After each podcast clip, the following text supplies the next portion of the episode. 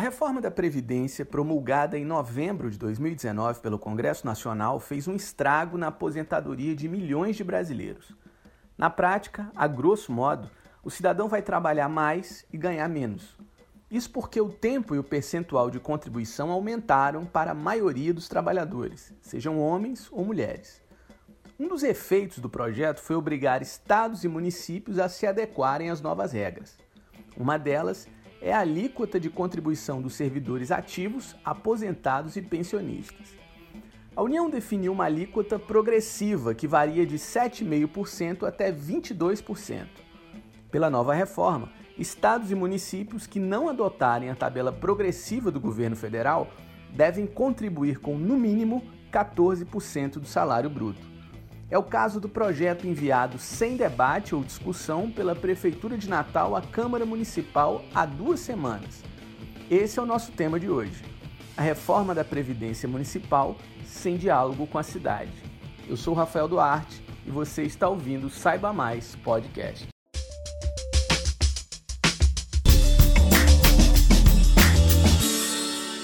Como estados e municípios têm até 20 de julho para se adequarem às mudanças previstas na lei que alterou as regras da aposentadoria no país, o governo do Rio Grande do Norte e a prefeitura de Natal já encaminharam seus respectivos projetos de lei para os legislativos.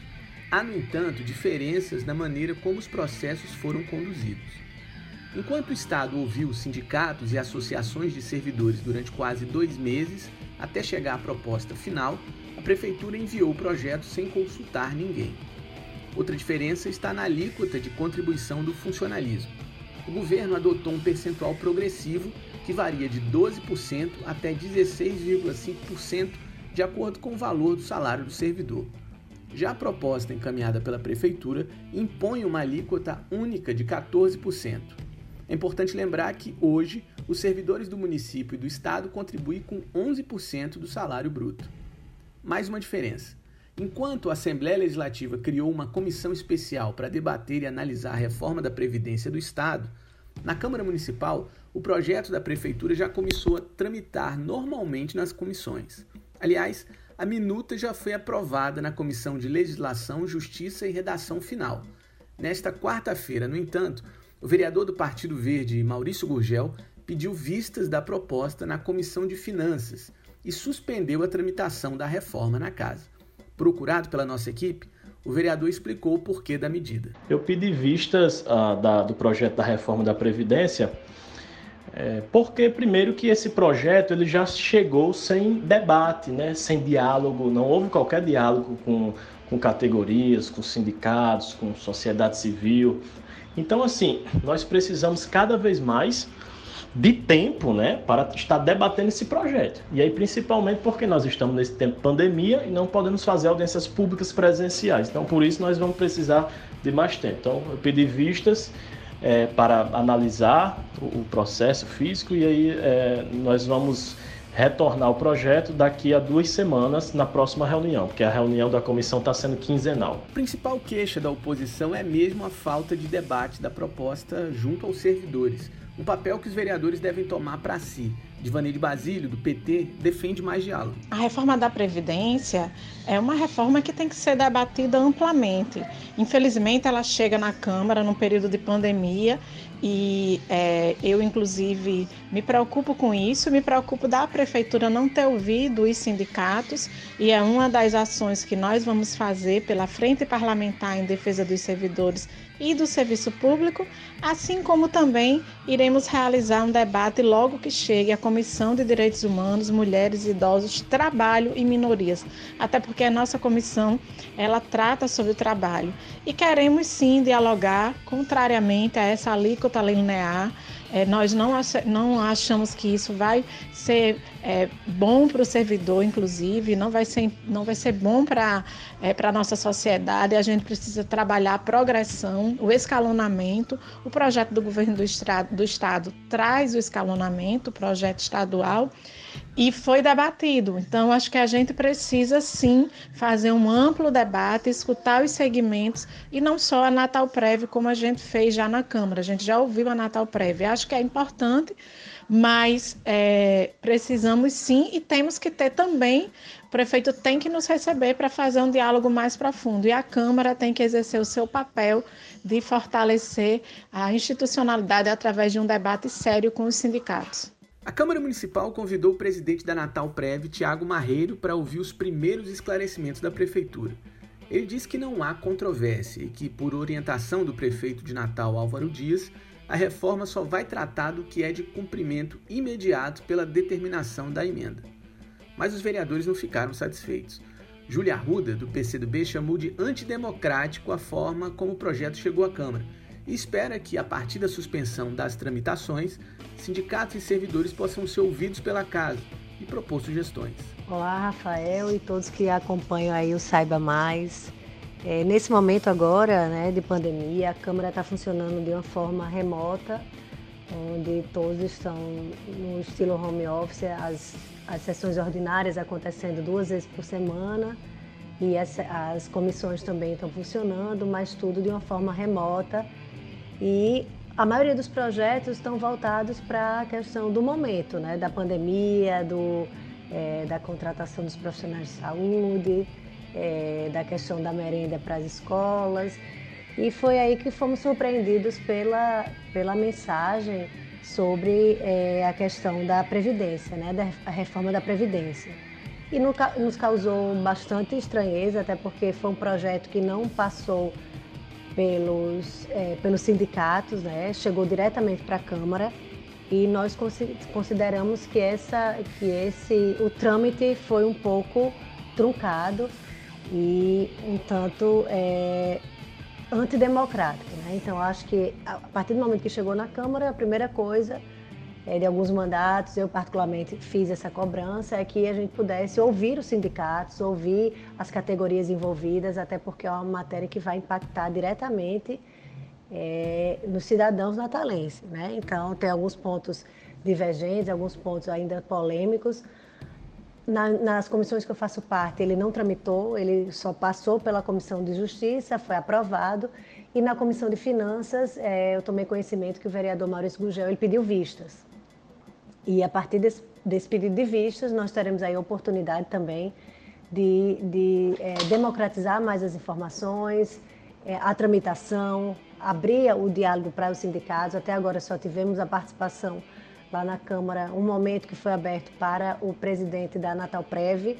Só escutamos um lado e agora temos que escutar o outro lado para poder é, é, subsidiar o voto de cada vereador. Então, a matéria ainda que está no início da tramitação, mas que eu já considero é, prejudicado esse, é, esse envio sem ter sido amplamente discutido com as categorias envolvidas.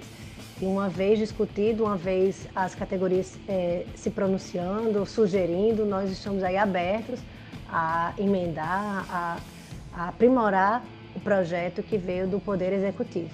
No mais é isso, se tivermos mais algumas informações né, das novidades da tramitação, é, estamos aqui à disposição. Pois é, se os vereadores reclamam da falta de diálogo da prefeitura, os servidores estão ainda mais na bronca.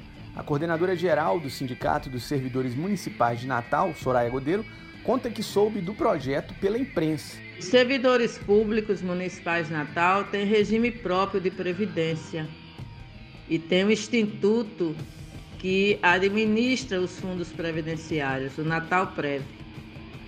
Por sua vez, o Natal Prev tem um conselho de administração, um órgão deliberativo, que o Cisenat tem assento nesse conselho, representando os servidores municipais de Natal. Um projeto de reforma de previdência tem que obrigatoriamente passar pelo CONADEM, pelo Conselho de Administração.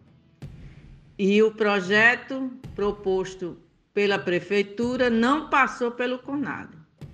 Nós tomamos conhecimento através da imprensa e só tivemos acesso à cópia desse projeto depois de protocolado pela prefeitura na Câmara Municipal. Então, esse processo de discussão, ele foi antidemocrático, foi um processo é, que tramitou né, às escondidas das entidades sindicais. A sindicalista também destaca que, além de antidemocrática, a proposta da prefeitura aprofunda ainda mais as desigualdades salariais que já existem e consegue ser pior que o projeto de reforma do governo Bolsonaro. O projeto de lei da reforma da Previdência do governo federal e aprovada, ela instituiu a alíquota progressiva, que varia de 7,5% a 22% é, da base de cálculo do que é descontado da Previdência. É, os servidores municipais, eles têm parte é, do salário aonde incide é, a Previdência e parte não incide porque é, as gratificações e os adicionais, grande parte é, desses recebimentos, gratificações e adicionais, não incide desconto previdenciário.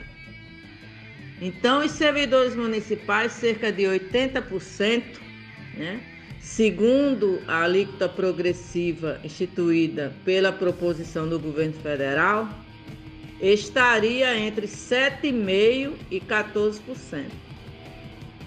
Então, você teria essa faixa é, de percentual de 7,5% a 14%, aonde apenas os servidores que recebessem acima de três salários mínimos é, teria 14%. O que, é que a prefeitura propôs? A prefeitura propôs 14% até para quem ganha um salário mínimo. Um e meio salário mínimo, dois salários mínimos que é a grande maioria dos servidores municipais que estão há cinco anos sem nenhum reajuste é, dos seus salários. Situação difícil e o que é pior, pouca transparência por parte da prefeitura para explicar esse cenário aos servidores. Como o vereador Maurício Gurgel falou no início, o projeto só deverá voltar a tramitar na Comissão de Finanças daqui a duas semanas. Até lá, servidores e seus respectivos sindicatos deverão ser convidados para dizer o que pensam sobre o projeto e sugerir mudanças. A gente vai acompanhar. É isso aí, pessoal. Esse foi o Saiba Mais podcast de hoje. Mais informação descomplicando temas complexos. Espero que vocês tenham curtido. Roteiro e apresentação Rafael Duarte, edição Julienson Davi e trilha sonora de Chico Sainz e Nação Zumbi com Quilombo Groove. E para você que quer apoiar a agência Saiba Mais, acesse saibamais.jor.br barra assine e dê aquela força para o jornalismo independente do Rio Grande do Norte, do Nordeste, do Brasil. Valeu, tchau!